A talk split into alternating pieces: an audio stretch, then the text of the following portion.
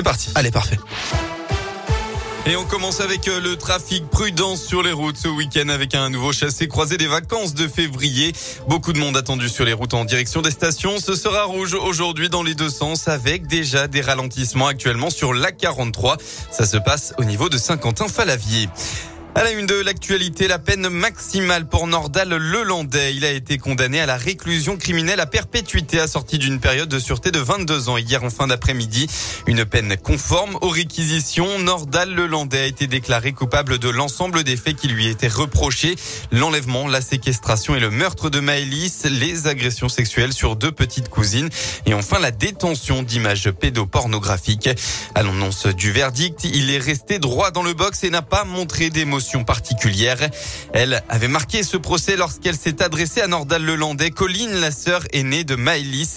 La semaine dernière, devant la cour, elle avait exhorté à s'expliquer des explications que la famille n'a pas obtenues, ce qui déçoit la jeune fille. Je suis malheureusement déçue par euh, l'autre euh, dans le box. Il aurait pu nous apporter plus de vérité, il aurait pu... Euh, mais bon, je suis déjà contente pour ma sœur et ma sœur c'est une guerrière. Mes parents aussi, on sera toujours solidaires.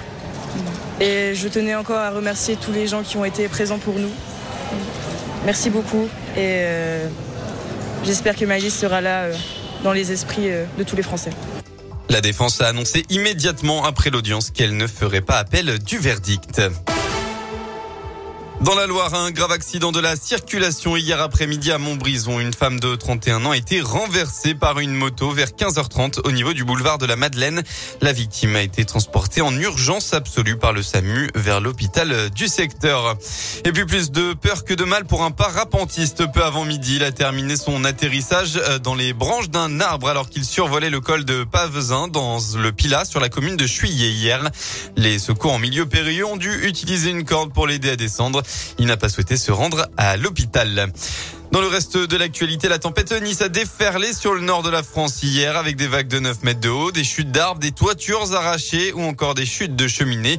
15 000 foyers ont été privés d'électricité dans le département de la Somme.